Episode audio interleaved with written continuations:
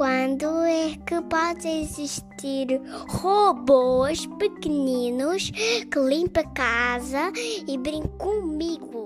A comida é infinita. Foram os dinossauros que morreram. Gostava de saber mais sobre lasers. O que é que são feitas as bolachas? Também é um computador. Foi o primeiro ser vivo da Terra. Um teletransporte Não, não é o Sol que tem a maior... Como é? A Terra mexe. que é feita? Hay algunas estrellas en el en la galaxia que, que brilhan mais que... O que é que é feito os vírus? O que é que é feita a Lua? Bom dia, bem-vindos a mais um Explica-me como se tivesse 5 anos, o programa de ciência do Instituto Superior Técnico para crianças e adultos curiosos.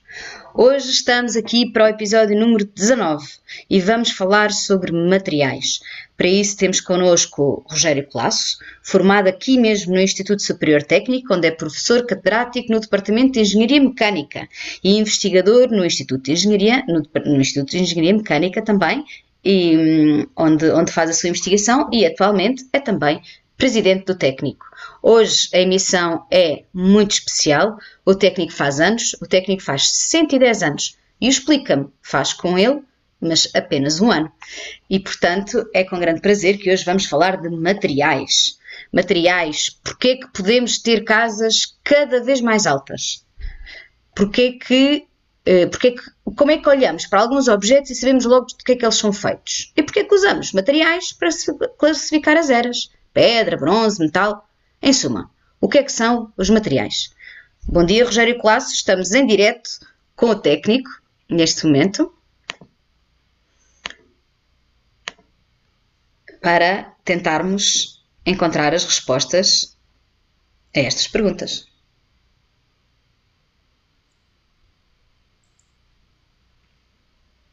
Olá, bom dia, Joana. Olá, bom dia. Bom dia a todos. Então, vamos lá tentar responder a estas perguntas todas que a Joana fez aqui e, em primeiro lugar, eu vou convidar todos para virem comigo para a minha sala de aulas. Vamos lá entrar na sala de aulas. Ok, já cá estamos e então vamos começar aqui a nossa viagem. Ora, muito bem. Uh, então, uh, a nossa viagem de hoje vai ser feita na tentativa de encontrar a resposta a uma pergunta que é porque é que conseguimos construir casas cada vez mais altas? Uh, e nesta tentativa de resposta, nesta viagem, vou ter aqui a companhia do meu amigo Frederico, que me vai acompanhar nesta viagem, que é uma viagem em busca desta resposta e também uma viagem ao incrível mundo da engenharia de materiais. Muito bem. Então, uh, vamos começar pelo começo. Isto tudo dos materiais começou ainda não há muito tempo, há cerca de 12 mil anos. E o que é que aconteceu há 12 mil anos. Há 12 mil anos, uh, os homens, a humanidade, uh, descobriu uma coisa extraordinária, uh, que mudou para sempre aquilo que era o, o, seu modo de vida e que resultou naquilo em que nós hoje vivemos. E o que é que o homem, a humanidade, descobriu há 12 mil anos? Descobriu que podia fazer ferramentas e as ferramentas uh, podiam ajudá-los a viver melhor, a dominar o meio que os rodeava, que era um meio hostil, enfim. Uh, e as primeiras ferramentas que uh, a humanidade fez foram feitas com pedras. as pedras eram duras, eram resistentes e podiam ser utilizadas como instrumentos uh, de caça, instrumentos de corte, instrumentos para polir pele, fazer roupas que abrigavam as pessoas das intempéries, do mau tempo. E isso uh, a capacidade de fazer ferramentas que no início eram só feitas com pedras, porque eram duras e resistentes, ajudou os humanos e tornou-os diferentes de todas as outras espécies. Esse tempo, que começou há 12 mil anos, chamou-se, no início, Idade da Pedra Lascada ou Paleolítico. Bom, e durante muitos anos os, a humanidade foi evoluindo com estas ferramentas que as ajudavam a contornar o seu meio envolvente. E cerca de 4 mil anos depois, uh, uh, as coisas foram evoluindo e uh, os homens, graças às ferramentas que tinham desenvolvido, começaram a dominar a agricultura e aquilo que podiam colher do meio que os rodeava.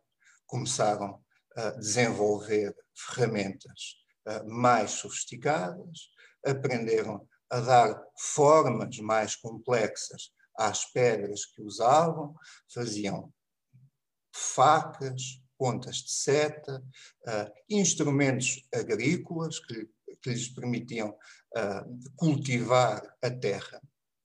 E uh, o que aconteceu nessa altura, há cerca de 8 mil anos atrás, foi que os homens deixaram de ser nómadas e passaram a ser sedentários. Passou a haver aglomerados onde haviam muitas pessoas que viviam uh, nesses locais, sem ter de se movimentar continuamente. Bom, e quando isso aconteceu, aconteceu uma coisa uh, relativamente transformadora, que foi estas populações começaram a, a construir abrigos cada vez mais uh, sofisticados. Eram as suas casas.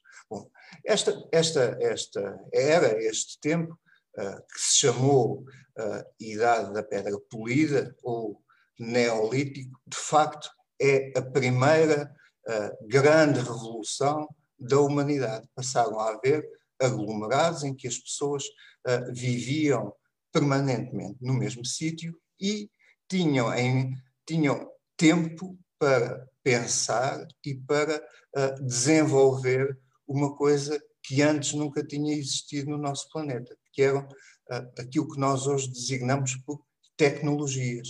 Havia conhecimento uh, e o conhecimento foi crescendo e foram-se desenvolvendo coisas cada vez mais sofisticadas. Bom, eu aqui assim, nesta figura, quando o Frederico está a olhar queria aqui chamar a atenção para uma coisa, que é, bom, isto representa uma, uma comunidade da Idade da Pedra Polida, há cerca de, de 8, 9 mil anos atrás, e reparem que, apesar de uh, esta era uh, se chamar Idade da Pedra Polida, ou Neolítico, as casas, na verdade, não eram uh, construídas em pedra, eram construídas em materiais ditos materiais biológicos, uh, eram construídos em madeira, em fibras, em colmo. Uh, porquê?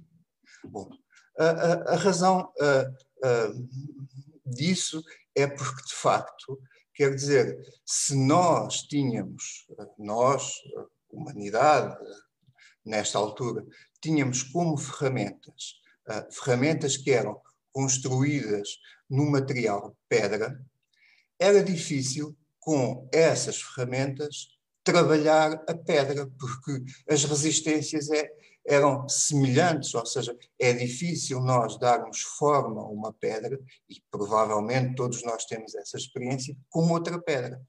Bom, então, o que é que aconteceu? Uh, o que aconteceu a seguir, quase, enfim, 3 mil anos depois, há cerca de 7 mil anos, 6 mil anos atrás, é que os metais entraram na nossa história. E essa entrada dos metais na, na, na, na história da humanidade, de facto, é revolucionária. Primeiro, antes, antes, antes de falarmos do porquê que foi revolucionário, deixem-me só aqui dizer quais foram os primeiros metais a entrarem na nossa história. Os primeiros metais foram o cobre, enfim, que aflorava uh, à superfície em algumas zonas do planeta, E depois, uh, mais tarde, aquilo que se chamou bronze. O bronze é uma mistura de cobre e estanho. E o bronze, de facto, que ainda hoje nós usamos, por exemplo, as torneiras das nossas casas, a maioria delas são feitas em bronze, nestas ligas de cobre e estanho. O bronze, de facto, e, e os metais em geral, já vamos ver a seguir, é um, são, é um material que, para além de ter uma resistência elevada, é passível de ser enformado, ou seja, nós com os metais, ao contrário daquilo que acontece com as pedras, que são um grupo de materiais que se designam por cerâmicos, nós conseguimos uh, dar forma deformando. As pedras nós, não nós só conseguimos dar forma partindo as pedras, porque as pedras são frágeis, os cerâmicos são frágeis em geral. Os metais não, os metais são simultaneamente resistentes e são tenazes, ou seja, eles não fraturam, não partem com facilidade. Bom, e a partir daí, o que é que aconteceu? Nós, como uh, tínhamos um material que era suficientemente resistente para dar forma uh, a pedras, uh, passamos a conseguir construir estruturas, uh, casas com pedras de grandes dimensões. E a entrada uh, dos metais, portanto, a, era, a idade do cobre, a idade do bronze, aquilo que permite à humanidade é fazer grandes construções, uh, com, em, em, aglomerados populacionais grandes na altura, que são uh, construções mais permanentes, mais resistentes e maiores. Portanto, o, enfim, o exemplo, talvez a maior dessas construções e a mais conhecida de todas desta era uh, é Stonehenge, portanto, em Inglaterra, este, este, este, esta fotografia que está aqui, mas depois, uh, enfim, mais tarde, há cerca de uh, 4.500 anos atrás, aparece de facto aquela que é a maior construção, a mais alta construção em pedra uh, do mundo. Uh, a grande pirâmide de Gizé, que tem 150 metros de altura, mais coisa, menos coisa, feita com grandes blocos de pedra no Egito, pela civilização egípcia de então. Enfim, feita toda ela com instrumentos, com, com, com ferramentas que eram feitas neste material bastante resistente, uh, uh, relativamente fácil de informar, que era o bronze, uma liga uh, de cobre estanho. Bom, uh, em, em, em de, de, desde, desde a altura uh, em que a pirâmide de Gizé foi, foi construída até, até há, há, cerca de 90 anos atrás, de facto, a, a, coisa, o objeto, a construção mais alta feita pelo homem foi a grande pirâmide de Gizé. Uh, nunca, uh, uh, até há, há 90 anos atrás, e, e, eu já vou dizer o que é que aconteceu há 90 anos atrás, nunca se conseguiu construir nada mais alto do que os 150 metros da, da pirâmide de Gizé é facto que uh, uh, depois disto, e há cerca de 3 mil anos atrás, um novo material entrou na história da humanidade. E esse material foi o ferro. O ferro, uh, de facto, é um, é um, permite fazer um conjunto de ligas metálicas enfim, que nós designamos hoje em dia por ferro fundido ou por aço, que são muito mais resistentes do que o bronze. E quando o ferro entra na história da humanidade, de facto, há toda uma mudança, e, nomeadamente, as civilizações que dominam a tecnologia do ferro passam, e, e, enfim, a primeira dessas grandes civilizações são os romanos, passam quase a dominar todo o mundo. o ferro é um, um, um material, ou permite fazer ferramentas mais resistentes do que as ferramentas em bronze, bom, e isso permite, digamos, alargar, enfim, uh, tudo aquilo que é uh, construção e tudo aquilo que é domínio sobre o planeta por parte uh, dos, das, das, civilizações que dominavam a tecnologia do ferro, que é mais complexa de dominar do que a tecnologia do bronze, e, e a razão é relativamente simples, é, é porque o ferro uh, funde a uma temperatura bastante elevada, cerca de 1700 graus, e uh, uh, era difícil e complexo uh, ter capacidade para aquecer este material até às temperaturas elevadas que eram necessárias para produzir coisas, objetos, ferramentas com, com ferro. Mas o que é facto é que essa tecnologia é descoberta cerca de mil antes de Cristo e quem domina essa tecnologia, enfim, vai, eh, digamos, eh, dominar o planeta durante os milhares de anos, ou os 3 mil anos seguintes, quase até à nossa altura, enfim, uh, e a, tecnologia do ferro, já agora, em termos de construção e de capacidade de construção, de facto. permite um, um, desenvolvimento grande. Enfim, temos aqui o exemplo de uma, de uma catedral gótica Estão a ver, eh, se nós compararmos com a pirâmide de Gizé, eh, as construções, eh, a construção é muito mais complexa, há muito mais detalhes, enfim, a arquitetura é, é é quase uma filigrana, é, é, tem recortes, retalhos, as pedras são trabalhadas, e isto só é possível porque, de facto, temos um material que é muito mais resistente e que permite uh, aos homens uh, trabalhar a pedra de forma muito mais rigorosa e complexa. Bom, a idade do ferro uh, avança, enfim, e prolonga-se até à, à, à, à, Revolução Industrial e todas as, as, as as fábricas, as indústrias, todas elas assentam, enfim, até quase agora, ou até agora, em, em muitos casos, em uh, equipamentos e ferramentas que são feitas em ligas de ferro. Portanto, o ferro, de facto, durante 3 mil anos, domina quase completamente aquilo que nós, uh, que nós, humanidade, conseguimos fazer e aquilo que é o nosso progresso e, e o nosso desenvolvimento. Bom, Vamos aqui fazer uma paragem, vamos recapitular, enfim, nestes que já andámos quase uh, ah, 8 mil anos no tempo, até, uh, até há, cerca de 100 anos, e vamos aqui uh, recapitular com a ajuda do Frederico. Portanto, há 8 mil anos tínhamos como ferramentas uh, ferramentas feitas essencialmente em pedra e fazíamos casas que não eram muito grandes, tinham um metro ou um metro e meio de altura e que eram essencialmente feitas em madeira, em fibras, em como, em materiais naturais e que eram trabalhadas com estas ferramentas em pedra.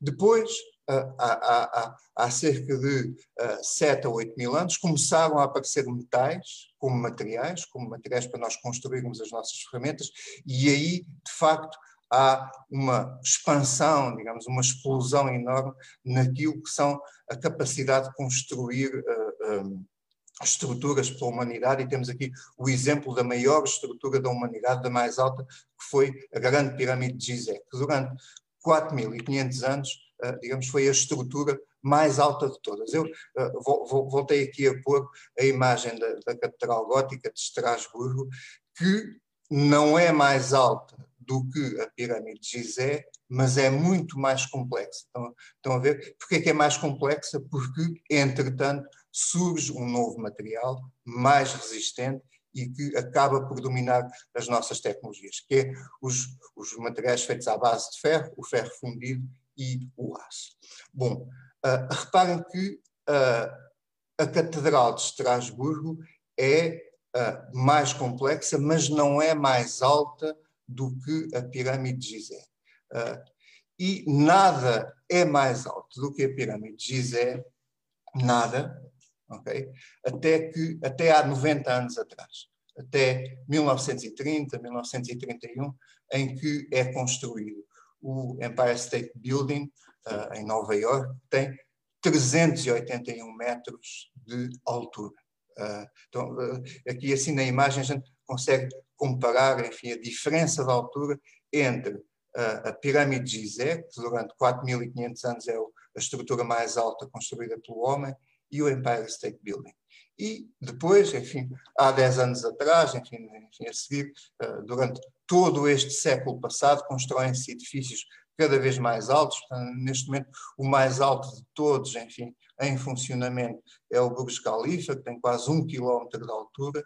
E aqui, assim, a questão. Ah, calma, calma. Duas perguntas do Frederico vamos lá ver, vamos lá ver. Uh, a pergunta assim, já são três, quais são as duas perguntas do Frederico? Vamos lá ver aqui, para fazer uma, uma pausa. Uh, portanto, as duas perguntas agora que vale aqui a pena, nós pensarmos um bocadinho, é afinal porque é que conseguimos fazer casas cada vez mais altas e o que é que aconteceu há 90 anos para conseguirmos ultrapassar a barreira dos 150 metros de altura que durante 4.500 anos domina aqui a altura máxima dos nossos edifícios. E depois eu tenho aqui uma segunda pergunta, mas vamos lá responder primeiro à primeira.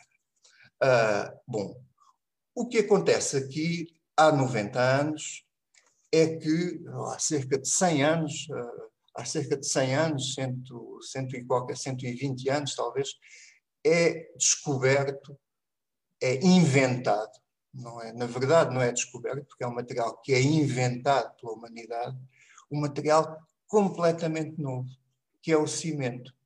O cimento, que toda a gente uh, provavelmente já conhece, é um material especial. Nós temos o, cimento, para, enfim, para, para, quem já viu ou para quem não viu, é assim uma espécie de um pozinho cinzento. Nós juntamos água, misturamos a água com o pozinho cinzento, esperamos um bocadinho e um bocadinho depois, umas horas depois, transformamos o cimento em pedra.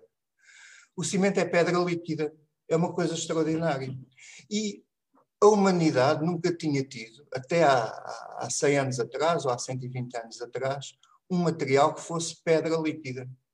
Uh, estão a ver, durante todos estes milhares de anos, cada vez que nós queríamos fazer, nós, seres humanos, né, queríamos fazer uma estrutura grande, feita em pedra, tínhamos que pegar um castelo, por exemplo, uma catedral, uma pirâmide, tínhamos que pegar em, em grandes blocos de pedra ou em grandes pedregulhos, digamos assim, parti-los, dar-lhes forma, e isso era complexo. O cimento é pedra líquida.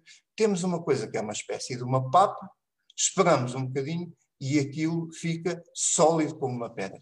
Bom, e como é pedra líquida, uh, permite fazer ainda outra coisa. Permite que, no caso de não termos a resistência suficiente dentro desta pedra, que é o cimento, enquanto ela está líquida, podemos meter lá dentro coisas que aumentem ainda mais a resistência. Bom, e foi isso que aconteceu há 90 anos atrás com o Empire State Building, que é o primeiro grande arranha-céus do mundo. Ele é feito num material que é a junção de dois materiais um que já se conhecia antes, que era o ferro ou o aço, e o outro que é descoberto um pouco antes, que é o cimento. A junção do cimento com o aço permite fazer um material novo, ah, na altura, agora é muito utilizado, que se chama betão armado. E o betão armado é uma coisa, ah, ah, de facto, que muda totalmente aquilo que são as, as, as, a nossa capacidade de construir abrigos. Porquê? Porque, por um lado, o cimento é fácil de processar, não precisamos de partir grandes blocos de pedra e, e fazê-los em blocos mais pequenos. Por outro lado, uh, podemos, incorporando dentro dessa pedra líquida que é o cimento, aço, podemos reduzir ou diminuir aquilo que era uma das principais dificuldades de fazer estruturas muito altas em pedra, que é a sua fragilidade. Já agora, aqui assim, para acabar de responder aqui à primeira pergunta do, do Frederico, que é porque é que durante 4.500 anos não havia nada mais alto do que uh, 150 metros, é porque, sendo as coisas feitas em pedra, estas estruturas, as catedrais, os castelos, as torres, as pirâmides, tudo isso, à medida que as pedras se iam empilhando umas em cima das outras, a pedra de baixo, que ficava com o peso de todas as pedras que estavam em cima, não tinha capacidade para resistir a mais do que 150 uh, metros de altura de pedras em cima dela. Estão a ver? Portanto, a pedra de baixo ficava esmagada e partia-se, fraturava. Bom, com a invenção do betão armado, que é cimento, pedra líquida e aço, muito resistente, esse problema deixa de existir. A resistência da base da estrutura é suficiente para suportar estruturas muito mais altas, que podem ir até quase um quilómetro de altura, como no caso aqui do Burj Khalifa, que tem quase um quilómetro de altura, um edifício todo feito ele em betão armado, neste material que é a junção de dois materiais, o cimento, a tal pedra líquida, e o aço, enfim, uma liga metálica uh, muito resistente. Bom, e agora, aqui assim, uh, recapitulando e, e, e, e, respondendo aqui à segunda pergunta do Frederico, então, há 8 mil anos temos a Idade da Pedra, porquê? Porque as ferramentas que permitiram ao homem começar a fixar-se em locais e a, e a desenvolver-se eram feitas à base deste material, a pedra. Depois, a idade do bronze. Porquê? Porque as ferramentas que permitiram ao homem fazer as suas grandes construções, todos os seus utensílios, as armas, tudo, eram feitas em bronze, uma liga metálica de cobre e estanho. Depois vem a idade do ferro, enfim, com um material mais resistente que permite trabalhar a pedra, e depois, há 90 anos atrás, há um século atrás, sensivelmente, tudo muda. Tudo muda, aparece uh, este novo material, aparecem novos materiais, e uh, as nossas cidades, os, os sítios, uh, a nossa envolvência, os nossos abrigos mudam completamente de, de, de, de, figura, enfim, são completamente diferentes em termos de dimensão, são mais altos, são uh, mais resistentes. Bom, e então isto leva aqui a esta pergunta do Frederico. Então, em que era é que vivemos agora? Ou seja, na idade da pedra já não vivemos, na idade do bronze já não vivemos, na idade do ferro, enfim, já não vivemos assim muito, talvez. Uh, então, em que idade é que vivemos agora? Bom, quando nós olhamos à volta, hoje, hoje, nós nem damos por isso, mas tudo o que nos rodeia é feito de uma multiplicidade de coisas diferentes. Por exemplo, uh, os polímeros, as garrafas, os, uh, são um material que não havia há 80 anos atrás. Os polímeros são uma coisa também extraordinária, é uma invenção de há cerca de 80 anos atrás. São materiais leves, uh, relativamente resistentes, fáceis de dar forma, baratos e que são constituídos essencialmente por carbono e hidrogênio. Uh, uh, enfim, como são baratos e fáceis de processar, nós, de facto, começámos a usá-los talvez excessivamente neste início e sem nos preocuparmos muito em reciclá-los, isso, enfim, é um tema talvez para outra viagem qualquer dia. Como é que nós uh, podemos e devemos reciclar todos os materiais que usamos?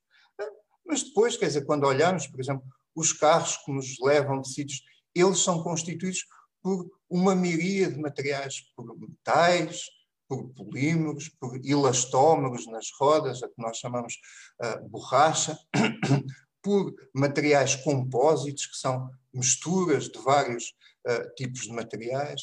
Quando uh, olhamos para aquilo que usamos para fazer desporto, enfim, temos várias misturas de materiais cerâmicos. Por exemplo, aqui temos aqui um exemplo de uma, de, de, de uma de um colete à prova de balas, este que está aqui, é feito num conjunto de materiais que dão uh, simultaneamente uma elevada resistência ao choque, enfim, uh, cerâmicos e polímeros, e um conforto, enfim, materiais que nós designamos por elastómeros, ou, ou que às vezes, enfim, em linguagem mais corrente, nós conhecemos como borrachas.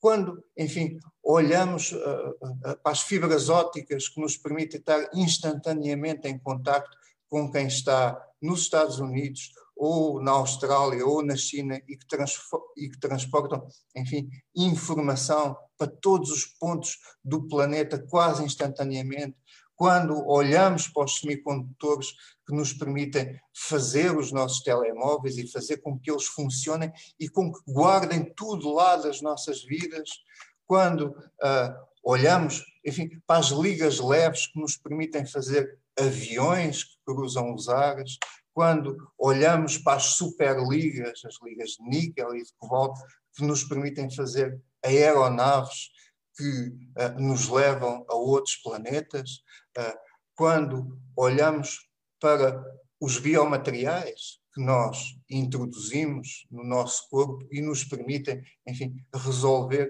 às vezes problemas e doenças que há uns anos atrás uh, limitariam a nossa vida e que agora nos permitem continuar a prolongar a vida durante muito tempo. em que era é que vivemos? Bom, provavelmente esta era que nós vivemos hoje, e começou talvez há um século atrás, é simplesmente a era de todos os materiais. E o que é que são todos os materiais? Todos os materiais são todos os sólidos que nós desenvolvemos e que nos ajudam a ter este tipo de vida que nós agora, enfim, é natural para nós termos esta vida, mas de facto muito pouco destas coisas existiam há 100 anos atrás. E são tantos e são tão diferentes que para nós os conhecermos temos que os agrupar em caixas. E, essencialmente, temos três mais um grandes tipos de materiais: os metais e as ligas metálicas, os polímeros, os cerâmicos e depois a mistura de grupos destes materiais que são os materiais compósitos. Ah, eu não vou dizer mais nada. Enfim, vou esperar pelas vossas perguntas. Mas já agora vou-vos deixar um desafio, que é, se olharem à vossa volta, experimentem fazer o exercício de tentar identificar em que tipo de material, metal, polímero ou cerâmico, é que as coisas que estão à vossa volta são construídas. Vão ver que se fizerem esse exercício, vão ter uma surpresa. É que, mesmo sem serem engenheiros de materiais, vão conseguir identificar corretamente quase todos eles, o que é uma coisa extraordinária e que hum, talvez mereça a pergunta: como é que nós conseguimos fazer isso com tanta naturalidade? E pronto, era isso que eu tinha para vos dizer. Muito obrigada. Temos estado a ouvir com muita, muita atenção e já temos aqui uma série de perguntas que já nos foram chegando, tanto por mensagem como por áudio, e agora aguardamos que nos cheguem também as perguntas aqui das pessoas que estão a ver ao vivo esta, esta nossa conversa. Eu vou então, se calhar, vou começar por passar a primeira pergunta da Leonor, que tem 11 anos e que faz esta pergunta tão curiosa. Está-se a ouvir? Está-se a ouvir a Leonora? Não. Não, então vou, vou partilhar de outra maneira. Vamos então ter de deixar de olhar para esta tela para eu poder partilhar aqui o som do computador. E vamos então ouvir aqui a pergunta da Leonor, que tem 11 anos. Olá, meu nome é Leonor, tenho 11 anos e a minha pergunta é: como é que com objetos tão pequenos como, por exemplo, tijolos, cimento, madeira, etc., conseguimos criar uma casa? Como é que isto é possível? Muito bem, excelente pergunta, Leonor. É porque, quer dizer, nós não é só nas casas. A maioria dos nossos objetos que nós usamos no dia a dia são feitas, são, são produzidos em uh, juntando várias unidades. Nós, às vezes, designamos essas unidades como unidades estruturais. Bom, e as casas uh, são feitas assim. Uh, são feitas juntando um conjunto de unidades estruturais, os tijolos, enfim, o cimento, que é a cola, e juntando uh, uma de cada vez, digamos assim, conseguimos fazer é como construir um Lego, conseguimos fazer uma estrutura maior. Já agora, uh, desde uh, as pirâmides, que essa é a nossa técnica e tecnologia para fazer coisas. Nós temos muito poucos objetos funcionais que sejam só feitos de uma única coisa. Eles são feitos juntando várias, vários componentes, várias peças, vários bocadinhos. As pirâmides foram feitas assim, os castelos foram feitos assim e as nossas casas agora também são feitas assim. E, e, e já agora, voltando aqui ao tema inicial, então e qual é o limite disto? O limite disto é o limite da resistência das unidades que nós usamos para fazer, por exemplo, a casa. Se, tu, se a gente empilhar, eh, enfim, eh, muitos tijolos uns em cima dos outros, o tijolo de baixo vai sentindo uma pressão cada vez maior. Quando é que eu tenho que parar de empilhar? Quando a pressão que ele sente, o peso que ele sente em cima dele, o leva à fratura. E isso, no caso, de, se eu não usar tijolos, se usar eh, enfim, eh, pedras ou calcário, que, que é o, o, nome correto daquelas pedras que eram usadas para fazer castelos e pirâmides. Portanto, isso leva ao tal limite dos 150 metros de altura. Se eu tiver materiais mais resistentes, como estas unidades para fazer coisas, consigo fazer coisas mais altas e maiores. Temos aqui uma questão uh, no, que, de quem nos está a seguir, neste caso a Tânia, a Tânia Ramos, que também já cá esteve a explicar-nos como se tivéssemos 5 anos, e que em relação a esta, esta, esta provocação do final de que estamos na era de todos os materiais, ela pergunta: será que podemos dizer que vivemos na era do plástico? Uma vez que o plástico inundou as nossas vidas com todos os problemas ambientais que traz. Será que estamos na era do plástico? Não, acho, acho que não, não estamos na era do plástico. Quer dizer, em, vamos já ver a, pergunta não. A resposta, a resposta a essa pergunta é, na verdade, estamos na era de todos os materiais ou, ou de muitos materiais. Bom, o, o, o, plástico, o plástico não é, em termos de volume ou de peso, uh, o material mais utilizado uh, pelo, pela humanidade.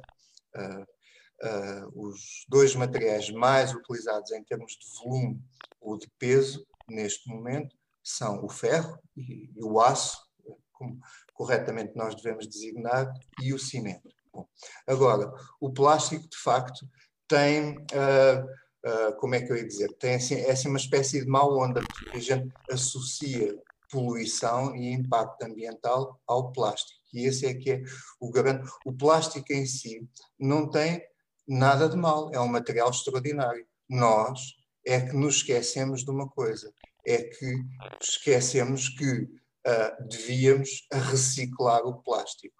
E quando nos demos conta disso, já tínhamos muito plástico não reciclado com a impactar uh, ambientalmente o nosso planeta. Bom, eu, uh, quer dizer, a questão da reciclagem é uma questão que é relativamente recente e que uh, tem cerca de uma dezena de anos e que é uh, determinante para nós uh, continuarmos, digamos, a viver de forma sustentável. E agora, quando produzimos qualquer coisa, seja um edifício, seja telemóveis, seja computadores, o, a seleção dos materiais que são utilizados nessa construção uh, tem obrigatoriamente de ter uma análise do ciclo de vida dos materiais. Ou seja, quando eu produzo garrafas de plástico ou, ou semicondutores em silício para telemóveis ou para televisões ou para computadores ou cimento para fazer prédios, quer dizer, a análise daquilo que vai acontecer no final da vida útil do objeto, no final da sua funcionalidade, o que é que vai acontecer em termos de material que o vai, que o constrói, é determinante para a entrada desse objeto no mercado. E isso, digamos, é, é, é, é essencial para nós continuarmos a, a, poder construir os objetos que tornam a nossa vida confortável e desenvolvida, sem descurar o impacto ambiental e a sustentabilidade que nós temos de considerar, que nós temos de considerar. Sim, temos aqui o Pedro que tem 9 anos e que nos está a seguir eh, em direto e que faz aqui uma pergunta, não sei, não sei se sabrás responder, mas de que material são feitas as pilhas e como é que elas dão energia? Bom, até aos materiais que já chegamos. Bom, de que é que são feitas as pilhas? Uh, as, as, a pergunta a pergunta é bastante complicada. Tenho quanto tempo para responder? Duas horas. Como é que se chama quem a faz? É o Pedro, tem 9 anos. O Pedro. com 9 anos queria saber de que é que são feitas as pilhas. Oh, oh. Se calhar como funcionam deixamos para outro dia, mas de que é que oh, são feitas? Oh, Pedro, as, as pilhas são essencialmente feitas em lítio ok? Portanto, a tecnologia uh, do lítio é, é a tecnologia, uh, ou, ou, é o material que permite retirar energia das, das pilhas, e, e, eu, eu, imagino uh, que, o, que o Pedro está a falar de, das pilhas pequeninas, não das baterias de automóvel. Bom, mas, mas depois, portanto, esse, o lítio é essencial para nós retirarmos a energia, a energia elétrica das pilhas, mas depois a pilha em si, o objeto, tem uh, mais materiais envolvidos, em, em, particular, digamos, a envolvente, que normalmente é feita em aço inoxidável, uma liga de ferro e carbono. Uh, uh, a questão da, não sei se é essa a motivação, as pilhas funcionam porque há uma, uma, uma reação química, que se chama reação de oxidação-redução, que envolve a transferência de eletrões. E as pilhas, no fundo, eu, enfim, eu vou dizer isto, talvez o Pedro uh, depois possa, possa consultar melhor, portanto, as pilhas funcionam uh, uh, de uma maneira que é engenhosa, que é nós enganamos os eletrões durante essa reação. Ou seja, em vez de eles irem diretamente para o sítio onde querem, durante a reação, nós obrigamos a sair de um lado para o outro da pilha. E quando eles vão a sair, nós aproveitamos a saída deles e o movimento dos eletrões, que é a energia elétrica que nós precisamos e queremos tirar da pilha. Portanto, isto é assim uma maneira muito simples e muito resumida de dizer o que é uma pilha. Agora, as pilhas, enfim, como um dos elementos que são necessários para, para, para, a funcionalidade da pilha é o lítio, e o lítio é um elemento, é um metal que tem algum impacto ambiental e que, nomeadamente, pode contaminar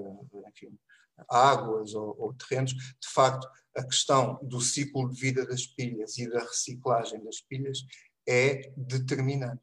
Uh, uh, e, e, e, para o Pedro e para todos os que estão a ouvir, aquilo que eu posso sugerir é quando a, a pilha, enfim, dos vossos brinquedos, computadores, etc., relógios se avariar, não deitem para o caixote do lixo, deitem para o reciclador de pilhas, por forma a se poder extrair de lá o lítio que lá está, que vai ser utilizado para formar mais pilhas, para fazer mais pilhas, e se fizermos assim, isso não terá impacto ambiental.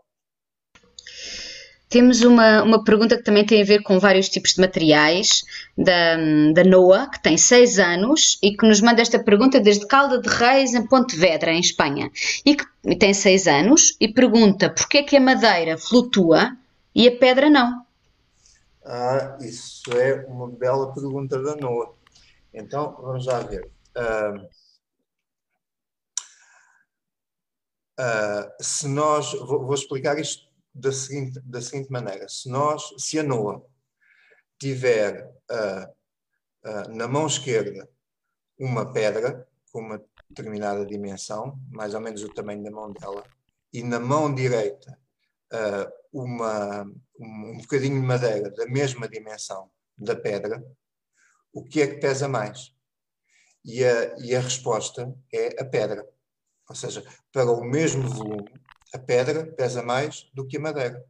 Uh, nós dizemos que a pedra é mais densa do que a madeira. A madeira é menos densa do que a pesa menos para o mesmo volume. Bom, o que é que acontece? Agora, se compararmos o peso de um determinado volume de pedra e de madeira com o mesmo volume de água, ainda verificamos outra coisa.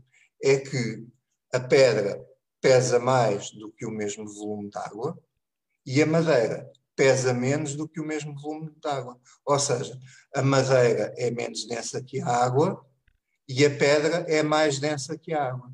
quando metemos a pedra e a madeira dentro, de, dentro da água, a pedra que é mais densa que a água vai ao fundo e a madeira que é menos densa que a água fica uh, a flutuar. Muito bem. De, de Pontevedra também, temos agora aqui uma, uma, uma, pergunta da Sandra e do Tomé, que têm 7 anos, mas também liga com uma pergunta que nos tinha chegado do, da Antia, de 11 anos, também de Pontevedra da Galiza. A Antia dizia, perguntava, porquê é que não se constroem edifícios que não, que não possam arder? E a Sandra e o Tomé, que nos estão a seguir agora ao vivo, perguntam se é verdade que nos Estados Unidos da América, em algumas zonas, as construções são feitas para depois de, por exemplo, a passagem de tornados e outros fenómenos meteorológicos, seja fácil reconstruir e que não firam muitas pessoas com os destroços. Pronto, como isto são perguntas sobre materiais Uhum. Uns que não possam, uhum. casas que possam não arder e casas que possam ser fáceis de reconstruir se passar um tornado, Talvez sejam da mesma família de perguntas. Muito bem, então vamos começar pelo arder. O arder, aquilo que nós chamamos de arder, uh, é uma reação que se chama combustão. ok? E essa reação é uma reação do carbono, de carbono, com uh, o oxigênio do ar. Ou seja, sempre que nós tenhamos em qualquer coisa, em qualquer sólido, uh, carbono, no material de que aquilo é feito, uh, ele potencialmente pode arder. Ou seja, se eu tiver uma casa em madeira, que é essencialmente feita em carbono, ela pode arder. Madeira é carbono, né? carbono, hidrogênio e oxigênio. Okay? Se eu tiver uma casa feita em cimento, toda ela feita em cimento, que é silício, cálcio e oxigênio, ela não arde, o cimento não arde. Se nós pegarmos um bocadinho de cimento e, e pusermos em cima do fogão, enfim, não aconselho a fazerem isso sem os vossos pais por perto, mas de qualquer forma o cimento não arde, não tem reação de combustão. A mesma coisa com os metais, por exemplo, se tivermos ferro em cima, ele não arde, não, não sofre combustão porque não tem carbono. Bom, o, utiliza, o fazer uma casa que não arda, se ela for toda feita em cimento e as janelas em vidro, que é, que é, que é sílica, e, os, e a caixaria das janelas em alumínio, ela não arde. O que é que arde nas casas? É tudo aquilo que é matéria combustível que tem carbono na sua constituição. Ardem as colas, que são materiais orgânicos com carbono, ardem os tecidos, ardem as madeiras. Okay? Se nós retirarmos tudo que tem carbono dentro da nossa casa, eh, ela não arde. Por exemplo, estou aqui a olhar para a casa da Joana. Aqui assim, o que é que pode arder? Ardem os livros, papel, tem fibra com carbono, ardem as estantes, ardem os sofás. O, as paredes não ardem, são feitas em cimento. Portanto, aqui assim, a questão é as casas não, não ardem de per si. O que arde normalmente é o seu recheio, que é feito em, que é feito em, em, materiais que têm carbono na sua constituição e que, portanto, sofrem com combustão. Portanto, a segunda pergunta, que é a questão dos tornados no, no, nos Estados Unidos.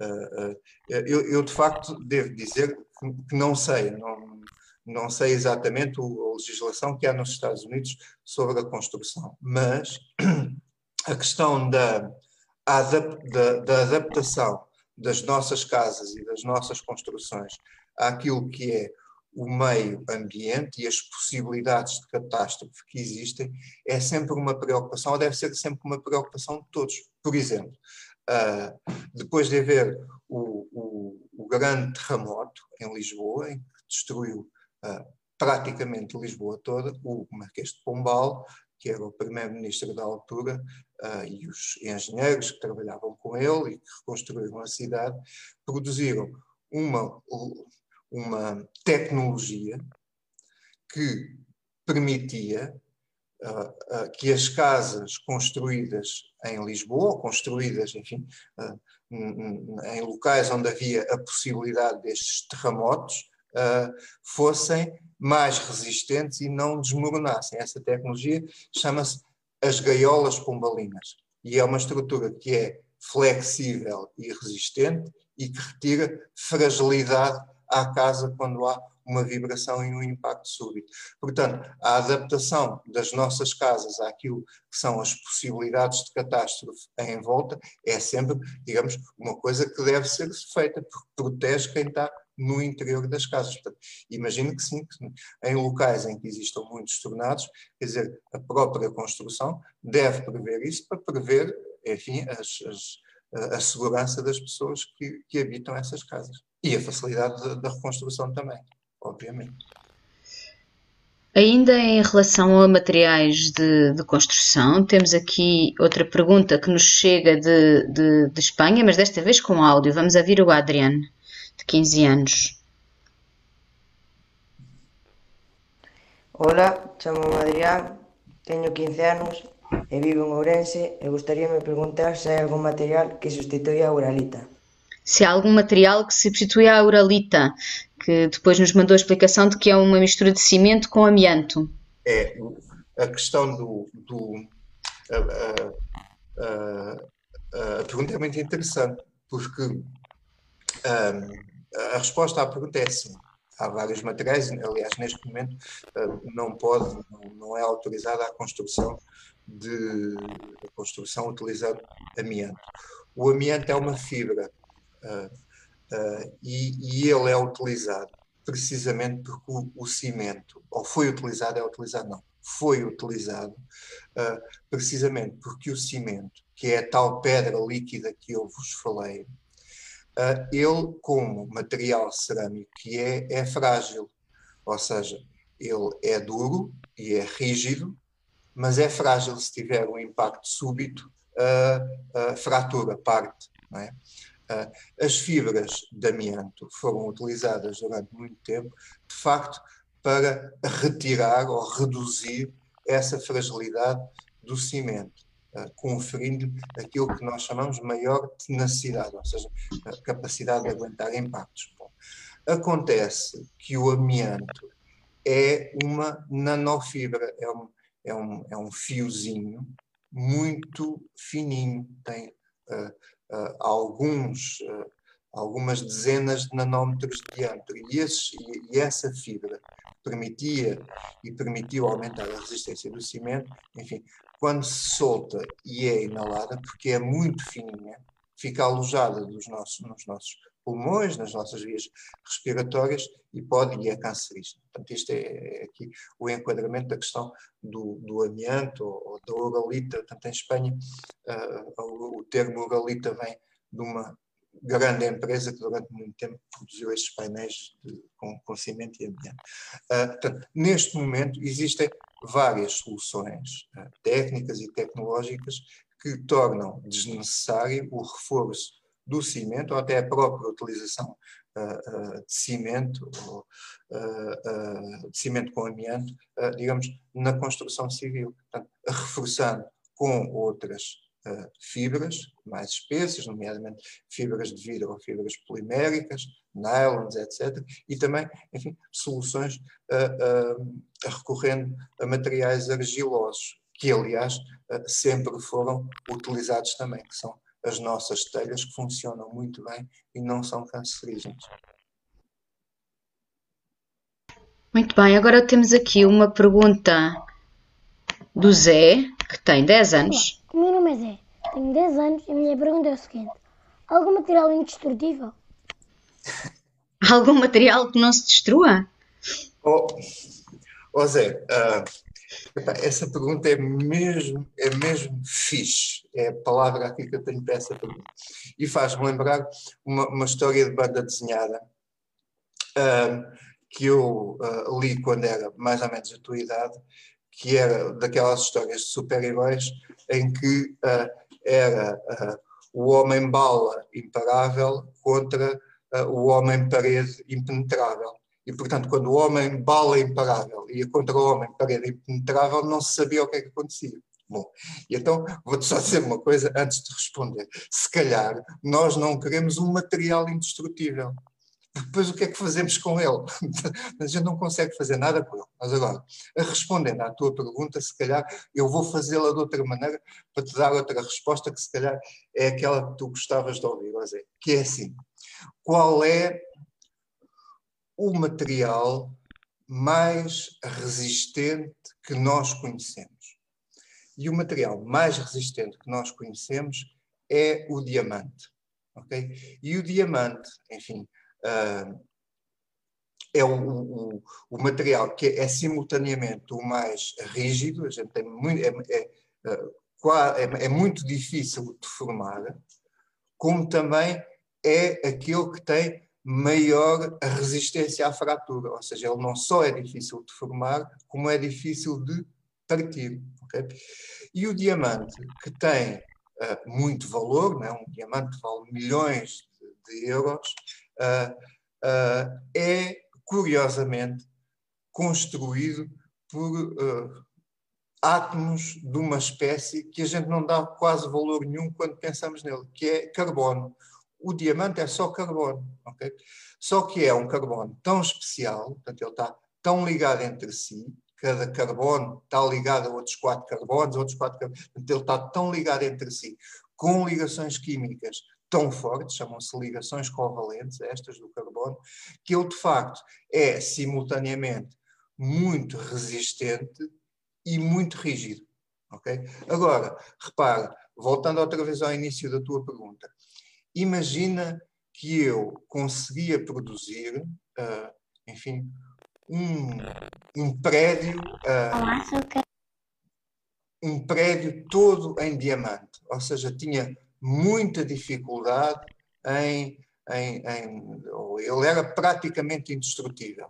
Quer dizer, eu não tenho a certeza uh, que isso seria uma boa coisa, ou seja, ou seja, se, por exemplo, uh, houvesse alguma catástrofe, eu teria muita dificuldade em reconstruir a estrutura, em uh, mudá-la de sítio, em adaptá-la, em fazer uma coisa nova. Portanto, um material indestrutível, eh, enfim, uh, talvez a gente não, não, não seja assim tão necessário como a gente possa pensar que é. Agora, depois disso, há um material que é também feito à base de carbono, desenvolvido há muito pouco tempo, há 10 anos, 15 anos talvez, que ainda não é comercial e que não é, uh, uh, digamos, não, não existe de forma generalizada, que são os chamados nanotubos de carbono, uh, que são fibras de carbono muito fininhas, que incorporadas noutro tipo de materiais, na forma de compósitos,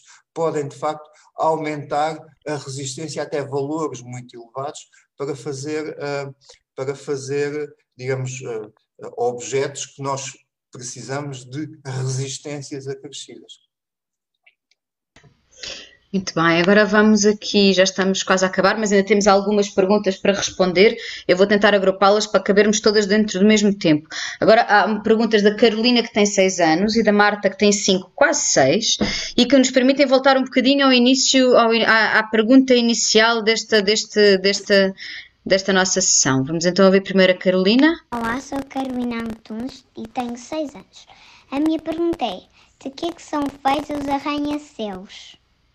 de que é que são feitos os arranha-céus? Pergunta a Carolina e a Marta faz uma pergunta parecida também, que, também queremos ouvir. Olá, Rússia, eu sou a Marta, tenho 5 anos e da semana depois faz 6 anos. E a minha pergunta é o seguinte: Por que nós conseguimos fazer mais alto os prédios e as casas. Ainda mais altos, ainda mais altos. Antes só conseguíamos fazer depois mais alto e mais alto e mais alto. Como, como, como conseguíamos? Beijinhos. Mas a Marta tem aqui uma pergunta de seguimento. Vou só passar essa antes de, de, de explicares esta dos prédios mais altos e mais altos. Ela tem aqui só um pedido de esclarecimento que não, não vamos deixar de passar. Olá, sou a Marta outra vez e a minha pergunta é por que dos leões não fiam e chamavam as leoas e não chamavam as leoas e depois mas desamavam, enfiam como os homens protegiam-se. E não havia mulheres. No fundo, a pergunta é, dela é: para além dos prédios serem cada vez mais altos, tu referiste sempre os homens. E ela quer saber se não havia mulheres naquelas ah. alturas. Pronto, tem a ver com isso. Na, na, explicação que deste durante, durante os slides, falaste em homens e ela queria saber se não havia mulheres também nessa altura. Boa. Muito bem. Então, Marta e Carolina, uh, vamos já ver. Portanto, duas, portanto, vou deixar dos homens e das mulheres para o fim. Uh, Deixa-me só aqui. Ah, e a dos leões tinha a ver com lanças. Tu mostraste umas imagens de uns homens com lanças e ela queria saber se eles estavam atrás de leões. Portanto, isto provavelmente é uma pergunta um pouco paralela, mas tá pronto, tá deixamos tá os bem, leões e os homens e as mulheres para depois. Está bem, está bem. Os leões e os homens ficam para depois. Eu consigo partilhar, não consigo depois não, queria só aqui mostrar. Já está, sim, já, sim, já sim.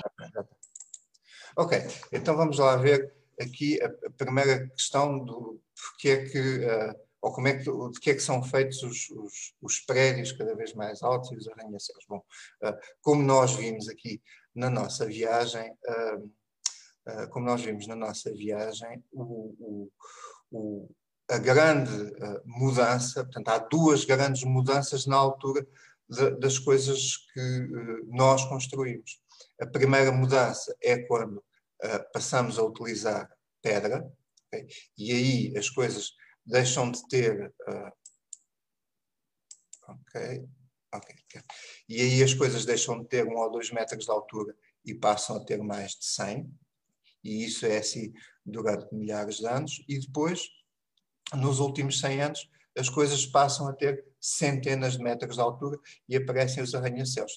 Estas duas diferenças ou estes dois saltos, digamos assim, têm a ver com uh, uh, o aparecimento de dois materiais de construção que antes não havia. Portanto, aqui assim aparece a pedra, o calcário, a pedra calcárica, e aqui assim aparece o betão, que são, no fundo, a junção de dois materiais, que é o cimento, muito resistente, rígido e frágil, e uh, e o, e o aço, as, enfim, as ligas de ferro, que também é muito resistente, uh, mas é, uh, digamos, tenaz e tem capacidade de absorver o choque. Portanto, e é a junção destes dois materiais que permite fazer agora coisas muito mais altas do que aquelas que foram feitas até há, há, há, cerca de 100 anos atrás. Bom, a outra pergunta interessante para a Marta e para a Carolina, mas que eu não vou responder agora, vou, vou deixar talvez para elas falarem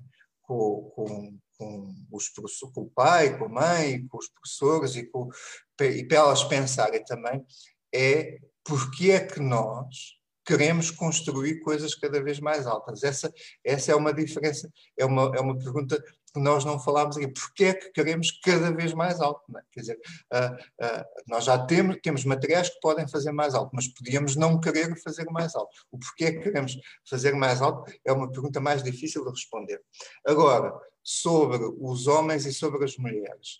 Uh, sim, sempre houve, deixa-me cá ver, deixa, vamos aqui confirmar. Uh, sempre houve homens e mulheres, senão a, humanidade tinha se extinguido. É preciso meninos e meninas para continuarmos a existir até hoje, e é isso que aconteceu desde há 12 mil anos até hoje.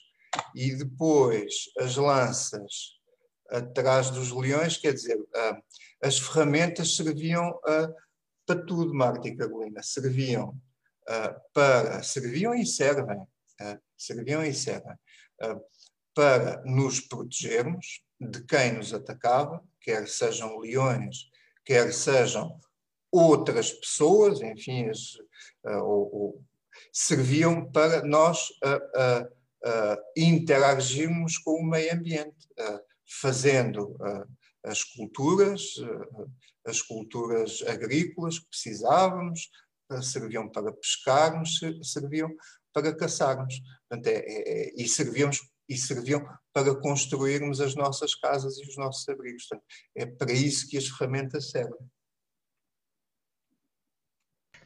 Muito obrigada. Nós agora vamos então terminar com duas questões que temos de pessoas que nos estão a seguir, a seguir em direto, mas já, já estamos a passar uns minutos, mas não vamos deixar de pôr. A Ana Taborda pergunta, sendo a sustentabilidade uma palavra tão usada nos dias de hoje, porque é que não se faz a ligação, e porque é que o técnico não faz a ligação da engenharia dos materiais à engenharia da sustentabilidade? E Isabel, que tem 9 anos, pergunta qual é o futuro para os materiais. Portanto, eu penso que estas duas perguntas se podem juntar um, para terminarmos aqui a nossa ronda de perguntas desta manhã.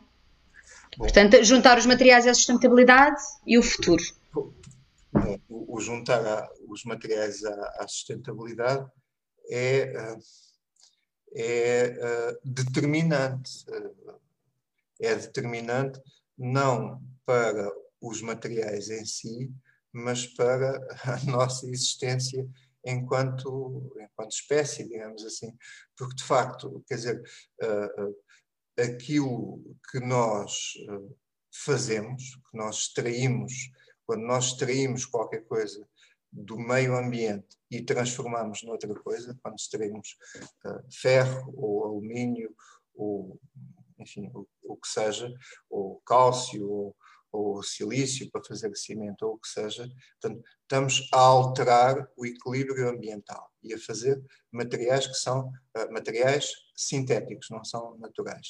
E isso, naturalmente, as alterações do equilíbrio uh, ambiental têm um determinado limite uh, e, e, e, a pressão sobre os recursos naturais tem um determinado limite que é aquele que nós estamos a viver neste momento. E eu, eu, eu, de facto, acho que o grande desafio dos próximos 100 anos que a humanidade tem, de facto, é garantir que uh, é possível manter a qualidade de vida que tem, enfim, nos locais do planeta onde esse desenvolvimento já existe, e é possível também subir a qualidade de vida nos locais do planeta em que, em que digamos, o, o, o, ainda não se atingiu níveis de qualidade de vida que existem, nomeadamente uh, na Europa e na, América do Norte, uh, não aumentando excessivamente a pressão uh, ambiental e a pressão sobre a sustentabilidade do planeta. Bom, fazer isso, digamos, as respostas a isso não existem ainda, enfim, foi qualquer coisa que só nós, só muito recentemente, há uma década atrás, é que começámos a perceber que estávamos a descurar isso, o impacto que, ter, que, que, a, que a necessidade de mais desenvolvimento, mais tecnologia, mais materiais que, vem, que suportam tudo isso, tem sobre o, planeta e depois o impacto que isso tem sobre o planeta, uh, e, uh, quer dizer, a maneira, ou uma das maneiras de lidarmos com isso, portanto, isso tem que ser, de facto, é, é a questão fundamental do, do, dos próximos anos e das próximas décadas, mas uma das componentes, como eu disse numas respostas atrás, uh, uma das componentes é, naturalmente, a questão do, da prevenção do ciclo de vida dos materiais, contemplando a sua reciclagem e a sua reutilização. Ou seja,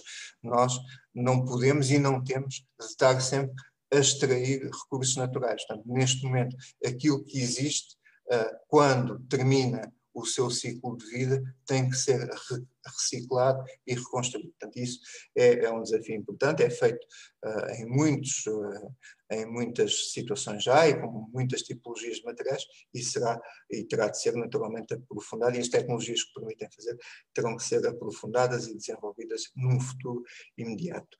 Uh, relativamente à, à, à pergunta da Isabel, que tem 9 anos, qual é o futuro dos materiais? Quer dizer, o futuro dos materiais é aquilo uh, que nós uh, quisermos e necessitarmos. Ou seja, uh, se nós quisermos continuar sempre a construir mais alto e mais alto e mais alto, e a ter mais telemóveis e mais telemóveis e mais telemóveis, e a viajar por todo o, planeta, de facto, como queremos, uh, e a estarmos em locais confortáveis, em sítios abrigados, uh, em termos, digamos, cuidados de saúde, de educação, com os níveis que nós temos, ou mais ainda, de facto, os materiais são os pilares para que isso possa continuar a existir. Portanto, nós não, sem materiais, reparem, quer dizer, sem materiais, nós estamos como há 8 mil anos atrás. Estamos, enfim, com casinhas de madeira e de couro. E, e, e, não, e não, ninguém quer isso naturalmente. O que nós queremos é mais alto, mais rápido, mais saúde e tudo mais sustentável. Muito, muito, muito, muito obrigada. Foi uma hora em cheio em que, de facto, explorámos os materiais em muitas vertentes e ficamos ainda com mais perguntas para uma, para uma outra edição em que voltemos aos materiais muito obrigada por nos ter explicado como se tivéssemos 5 anos nesta, nesta manhã de, de Explica-me. Bom dia. Nós regressamos. O técnico volta a explicar como se tivéssemos 5 anos no dia 26 de junho. Vamos ter connosco Bruno Gonçalves, professor do Departamento de Física, que nos vai falar de fusão nuclear. Até lá. Obrigada. Obrigado. Adeus. Bom fim de semana para todos.